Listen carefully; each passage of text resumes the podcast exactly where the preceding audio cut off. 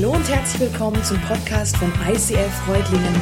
Schön, dass du den Weg im Web zu uns gefunden hast. Ich wünsche dir in den nächsten Minuten viel Spaß beim Zuhören. Ja, heute schon der letzte Teil unserer Serie Daniel. Ich habe diese Serie geliebt und ich freue mich heute den letzten Teil ähm, ja, mit euch machen zu dürfen. Und wir haben in den letzten Wochen uns eben die Geschichte von Daniel aus der Bibel Stück für Stück angeschaut, wie er mit ein paar anderen israelitischen jungen Männern ins Exil nach Babylon kam und ja, was ihm da alles begegnet ist an Herausforderungen, an ja, an Umständen, die ihm so gar nicht wohlgesonnen war und wie er trotzdem die ganze Zeit standhaft war und treu unserem Gott gegenüber.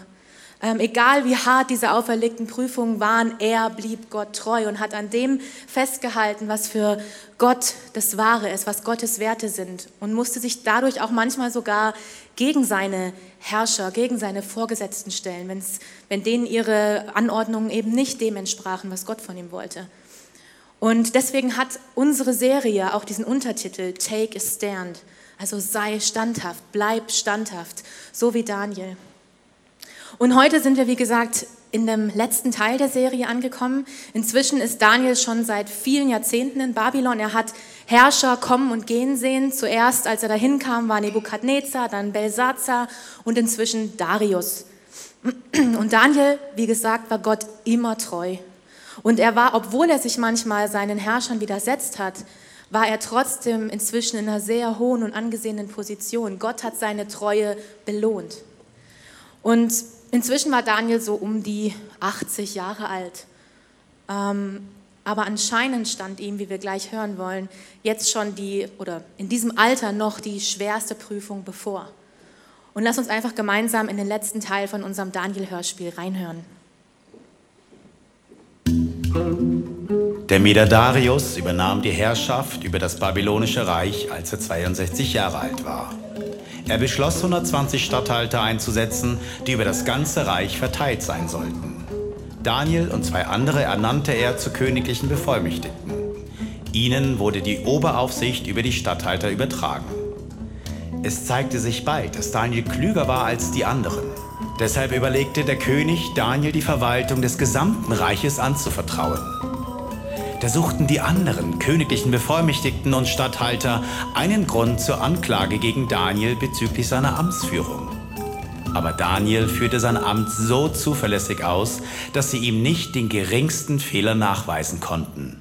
Da sagten sich die Männer, es gibt nur eine Sache, bei der wir Daniel fassen können. Und das ist der Glaube an seinen Gott. Scheißkerl. Darauf bestürmten sie den König. Lang lebe König Darius. ähm, sämtliche Beamten des Reiches sind sich einig, dass du folgenden Befehl erlassen solltest. Jeder, der innerhalb der nächsten 30 Tage statt an dich, an irgendjemand anders eine Bitte richtet, sei es an einen Gott oder an einen Menschen, soll in die Löwengrube geworfen werden. Daraufhin ließ König Darius das Gesetz aufschreiben und unterzeichnete es. Daniel ging in das oberste Stockwerk seines Hauses, wo er die Fenster immer geöffnet hielt. Trotz des Verbotes kniete er sich nieder, dankte und lobte Gott und flehte ihn an, wie er es auch sonst dreimal täglich machte. Da stürmten jene Männer herein und fanden Daniel, wie er seine Bitten vor Gott brachte und ihn um Erbarmen anflehte. Schnell liefen sie zum König. König. Daniel missachtet sowohl dich, den König, als auch das Gesetz, das du unterschrieben hast. Dreimal am Tag betet er zu seinem Gott. Als der König das hörte, versuchte er einen Weg zu finden, wie er Daniel retten könne. Doch die Männer beharrten auf der Strafe. Daraufhin befahl der König, Daniel in die Löwengrube zu werfen. Der König sagte zu ihm, dein Gott, den du so treu verehrst, möge dich retten. Dann wurde ein Stein gebracht und auf die Öffnung der Grube gelegt. Der König kehrte in seinen Palast zurück. Er fastete und ließ auch keine seiner Frauen zu sich kommen. Er konnte die ganze Nacht keinen Schlaf finden. Im Morgengrauen des nächsten Tages stand der König auf und lief so schnell er konnte zur Löwengrube. Ängstlich rief er schon vom Weiten. Daniel, du Knecht des lebendigen Gottes, hat dich dein Gott vor den Löwen gerettet? Lang lebe der König! Mein Gott sandte seinen Engel. Der hat den Löwen das Maul verschlossen, sodass sie mir nichts antun konnten. Denn ich bin unschuldig vor meinem Gott und habe auch gegen dich nichts Unrechtes getan. Der König war überglücklich und befahl Daniel aus der Löwengrube zu befreien. Nachdem man ihn herausgeholt hatte, fand man nicht den kleinsten Kratzer an ihm, denn er hatte auf seinen Gott vertraut.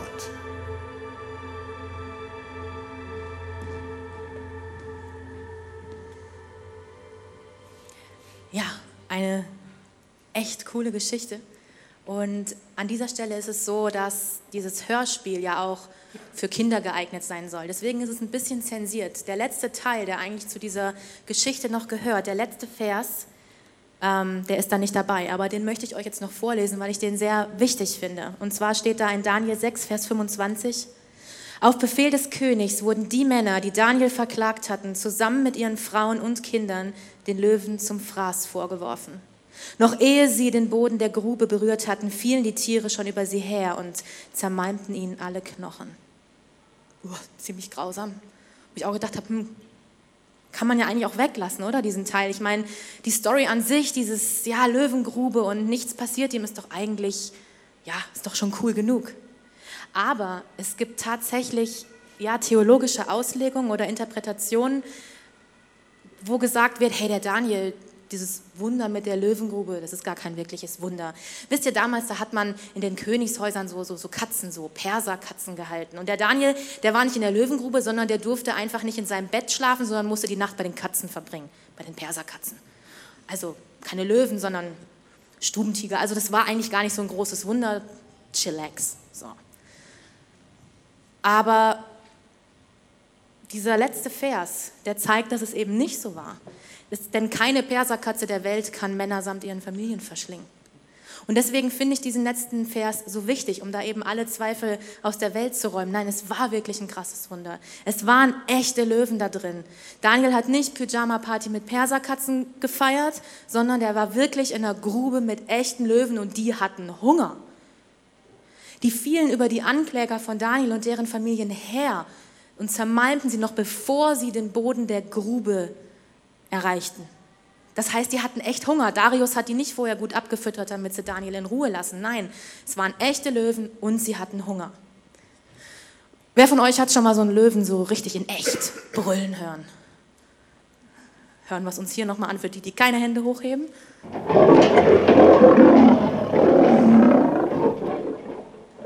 Also ich finde es ziemlich beeindruckend. Und wenn ich mir vorstelle, ich würde so durch die afrikanische Savanne laufen und würde von weitem oder nahem dieses Gebrüll hören, ich hätte ziemlich Schiss. Also ich hätte echt Angst. Und damit bin ich schon beim heutigen Thema. Wie kann ich furchtlos leben? Oder der, der inoffizielle Untertitel, das Gebrüll der Löwen. Wir wollen heute von Daniel und von den Löwen eben lernen oder vom Löwen lernen, was es heißt, furchtlos zu leben. Was bedeutet eigentlich furchtlos? Furcht, anderes Wort dafür ist Angst. Ähm, und wusstet ihr, dass furchtlos auch Teil unserer Vision als Kirche ist?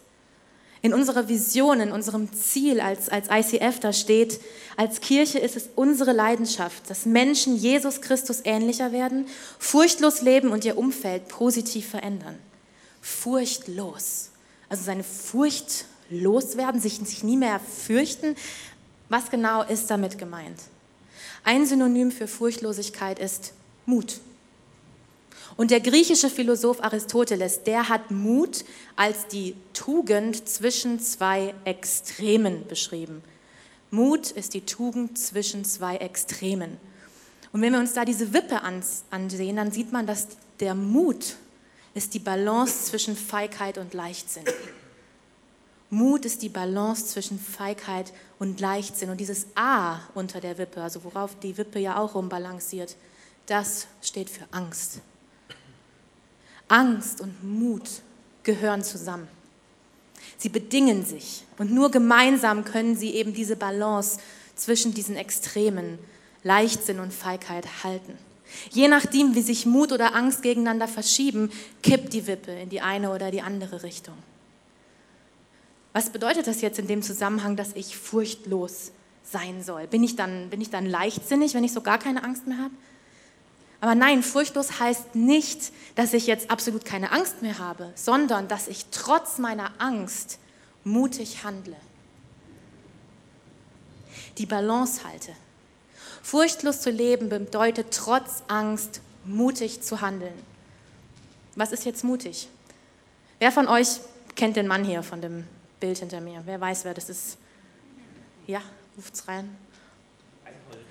Genau, der Reinhold Messner, die Bergsteiger-Ikone, die sogar ich kenne und ich kenne wenig Leute. Ähm, er ist der erste Mensch, der den Mount Everest ohne Sauerstoffflasche bis zum Gipfel bestiegen hat. Er hat eigentlich alle 8000er der Welt ohne Sauerstoffflaschen bis zum Gipfel bestiegen. Also der ist echt eine Legende. Und dieser Reinhold Messner, ich meine, wenn man sowas macht, braucht man Mut, gell? Der ist ja schon mutig und der hat mal Folgendes gesagt. Das Bild vom furchtlosen Helden täuscht. Er ist ein Fantasieprodukt. Ein Held, der keine Angst hat, braucht auch keinen Mut. Die Angst ist eine ständige Begleiterin. Ohne Angst lebt kein Grenzgänger lang. Die Angst ist die andere Hälfte von Mut. Finde ich eine mega Aussage. Angst ist eben nicht nur negativ. Angst ist auch eine sinnvolle Barriere, die dich, die dich schützt, die dich vor gefährlichen Situationen bewahrt.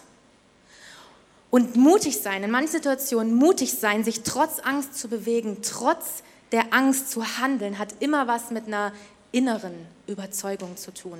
Auf Englisch heißt Mut Courage oder auf Französisch Courage. Und bei diesem Wort, wenn man sich den Wortstamm, also den ersten Teil des Wortes anguckt, der leitet sich von einem anderen französischen Wort her, nämlich Cœur. Und das bedeutet Herz. Herz steckt in Mut. Cœur in Courage. Mut ist immer eine innere Handlung, eine innere Bewegung, etwas von innen, das dich dazu antreibt, trotz Angst mutig zu handeln. Es ist das Herz, was den Mut bewirkt. Und deine inneren Werte, deine inneren Überzeugungen, die dich handeln lassen, und zwar ohne Aussicht auf Erfolg. Das ist nämlich das Außergewöhnliche an Mut, dass wir unseren inneren Überzeugungen und Werten nach handeln, mutig handeln, obwohl wir vielleicht keine Garantie darauf haben, dass wir erfolgreich sind. Und ich glaube, daher rührt auch die Bewunderung für Menschen, die mutig sind oder die wir als mutig erachten. In 2018, da hat es äh, in der Schweiz eine Studie gegeben ähm, und da wurde eine Rangliste von mutigen Menschen aufgestellt, also von ja, Menschen, die andere Leute als mutig beschrieben haben. Und auf Platz 1 stand Nelson Mandela, auf Platz 2 Mahatma Gandhi. Irgendwann kam auch Mutter Teresa vor und auf Platz 10 immerhin Jesus Christus. Und all diese Menschen, die waren in den Augen derer, die befragt wurden, mutig. Und zwar nicht, weil sie, ja, weil sie irgendwie den Kick gesucht haben und deshalb aus dem Flugzeug gesprungen sind oder Bungee-Jumping gemacht haben. Das ist auch mutig und, und cool. Ähm, aber nee, die waren mutig, weil sie gehandelt haben, ähm, weil es ihren Werten und Überzeugungen entsprach und manchmal nicht einfach war, die manchmal sicher auch der Angst ausgesetzt waren. Sie haben sich für ihre Werte und Überzeugungen eingesetzt und sind dafür eingestanden, obwohl es Gegenwind gab, obwohl es Hindernisse gab und obwohl es manchmal aussichtslos schien. Wer mutig ist, der kennt die Angst. Warum brüllen jetzt Löwen? Lasst uns nochmal anhören.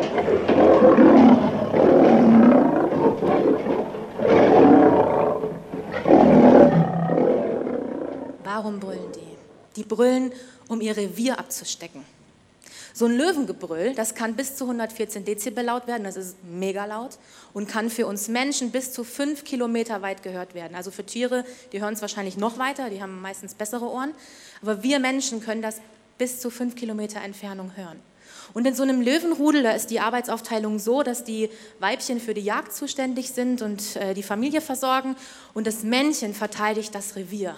Und das Männchen hat dieses, dieses Brüllen. Und wenn das Männchen, dieser Löwe, brüllt, dann zeigt er ganz deutlich, hey, hier bin ich der Chef. Wag's ja nicht, mir mein Revier streitig zu machen.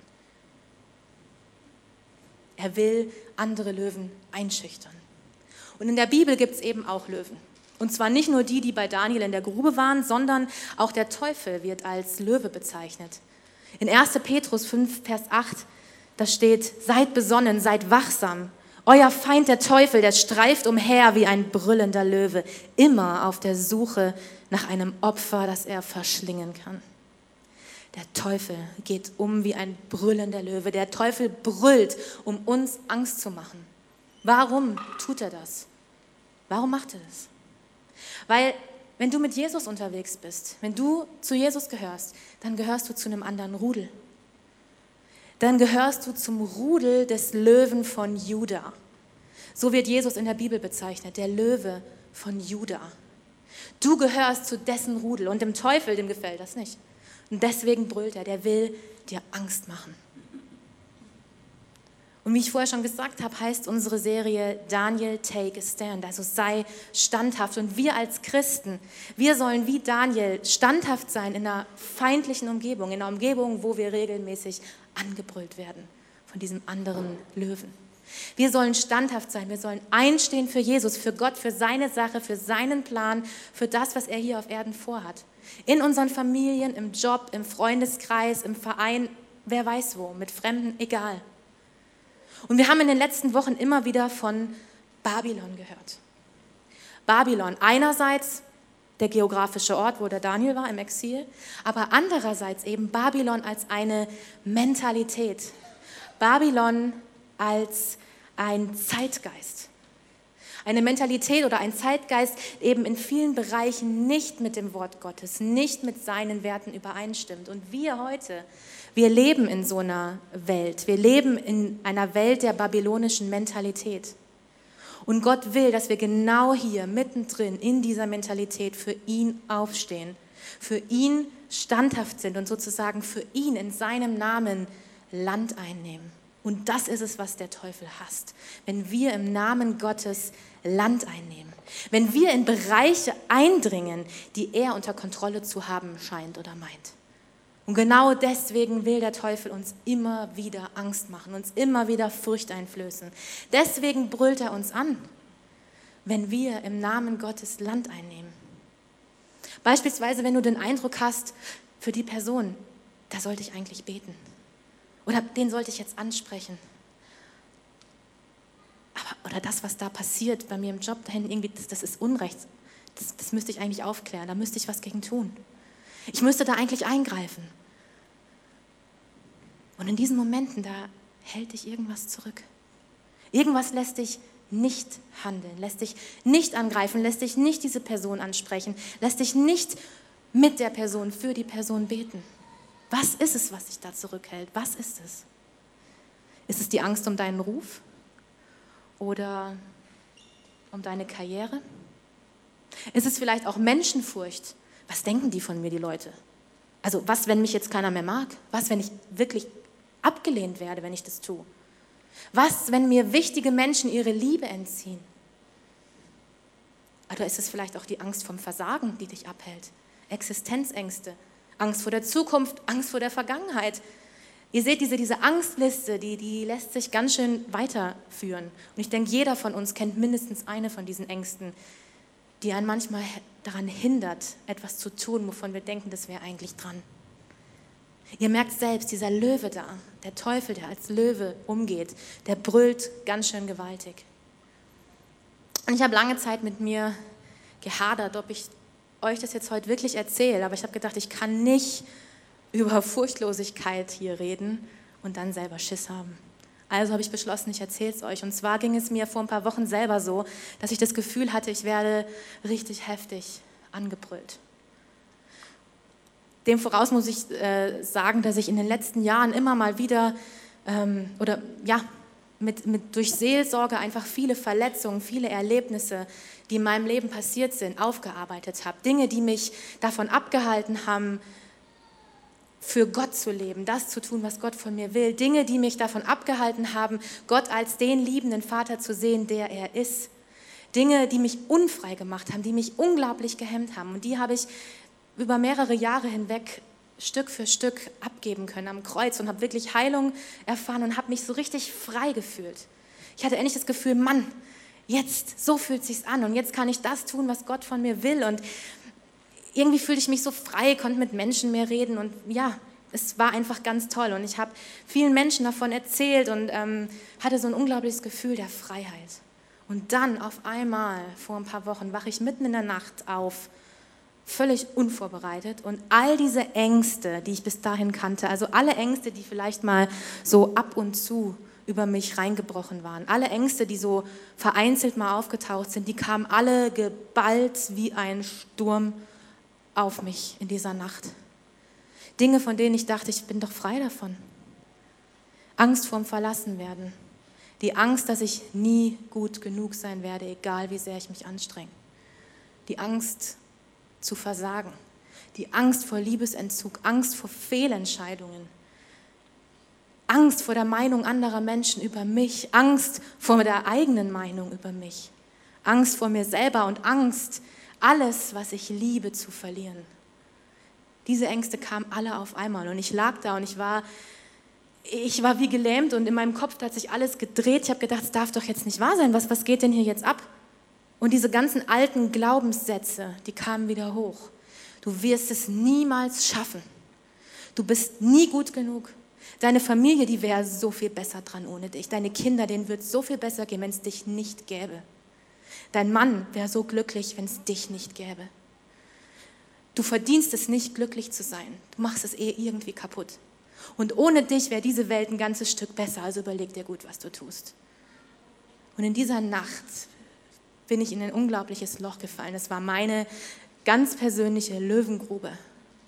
Und ich weiß noch, dass ich mich so unendlich müde gefühlt habe. Nicht nur körperlich, sondern seelisch weil ich das Gefühl hatte, ich kämpfe seit Jahren, mein Leben lang kämpfe ich und trage eine Maske, um, um nicht zu zeigen, wie ich wirklich fühle, weil das ja furchtbar ist. So kann man doch nicht sein. Seit Jahren habe ich gegen diese Ängste, gegen diese negativen Gedanken über mich und über Gott gekämpft. Und gerade als ich das Gefühl hatte, boah, jetzt ist alles überwunden, jetzt ist alles gut, da kam das wieder. Und ich wusste nicht, was ich machen sollte. Ich konnte einfach nicht mehr. Und ich hätte mich am liebsten irgendwo verkrochen und auf irgendwelche Geier gewartet. Und dann kam aber die Anfrage hier vom, vom ICF, ob ich Moderation machen kann an einem Sonntagvormittag, weil aus dem Team kein anderer Zeit hat. Ich habe gedacht, nee, nee, kann ich nicht. Ich kann da nicht auf die Bühne gehen und da irgendwie, schönen guten Morgen, geht nicht. Und ich dachte, doch, kannst du, machst du seit Jahren. Du hast seit Jahren diese Maske, egal wie es dir geht. Und das schaffst du jetzt auch noch einen weiteren Vormittag. Das kriegst du hin. Und dieser Vormittag, der war, der war von Gott geplant. Weil von mir aus wäre ich weder hier ins ICF noch in irgendeine andere Kirche gegangen. Aber ich sollte genau da sein. Die Predigt, die Lieder, ich hatte das Gefühl, ich sitze völlig allein in diesem Saal und es war alles für mich. Ich konnte noch nicht mal die Moderation zu Ende machen. Gott hatte das alles für mich ganz persönlich vorbereitet. Und ich bin dann nach der Celebration hinten ans Kreuz und habe über mir beten lassen. Und während des Gebets ähm, ja, kam mir wie so ein Minifilm oder Bild, wo ich gesehen habe, da kommt so ein Löwe, so ein Riesenlöwe und der schmeißt sich zwischen mich und meine Angreifer und mit seiner Riesenpranke haut er einfach alles um, was da auf mich einstürmt. Wo ich das Gefühl hatte, hey, ich muss nicht mehr kämpfen, sondern da ist dieser Riesenlöwe und der haut ihn einfach um. Und das war der Löwe von Judah. Der hat den Kampf in die Hand genommen und in meinem Kopf, wo sonst diese fiesen Sätze und Gedanken über mich waren, da habe ich so eine ganz ruhige Stimme gehört und die hat gesagt, mein Kind, ich habe gesiegt. Du gehörst zu mir. Diese Ängste, diese fiesen Gedanken, diese, das hat keine Macht mehr über dich. Hör nicht auf diese bösen Stimmen. Du bist mein Kind, du bist unendlich wertvoll und geliebt und du gehörst zu meinem Rudel. Hör auf zu kämpfen. Ich nehme das für dich in die Hand. Sei du einfach nur. Und ihr könnt euch nicht vorstellen, was sich seitdem in meinem Leben verändert hat. Brüllt der Teufel mich immer noch an? Ah, ja, fast täglich. Aber ich stelle ihm den Löwen von Juda entgegen. Ich weiß jetzt, wie ich persönlich mich in dieser Situation zu verhalten habe. Immer wieder kommen so Ängste und Gedanken und wollen sich da reingraben bei mir und wollen wieder dazu führen, dass ich mich so wertlos fühle. Aber inzwischen weiß ich, wie ich damit umgehe. Und wenn ich allein bin, dann sage ich es laut und wenn andere in der Nähe sind, sage ich es leise zu mir und dann sage ich, nein, Löwe von Juda, ich gehöre zu dir und du hast mir versprochen, dass du für mich kämpfst. Ich kann gerade nicht mehr kämpfen. Ich schicke dich vor, kämpf du für mich. Du hast bereits gesiegt und niemand kann dir was anhaben. Sag dem Scheißkerl, er soll die Klappe halten.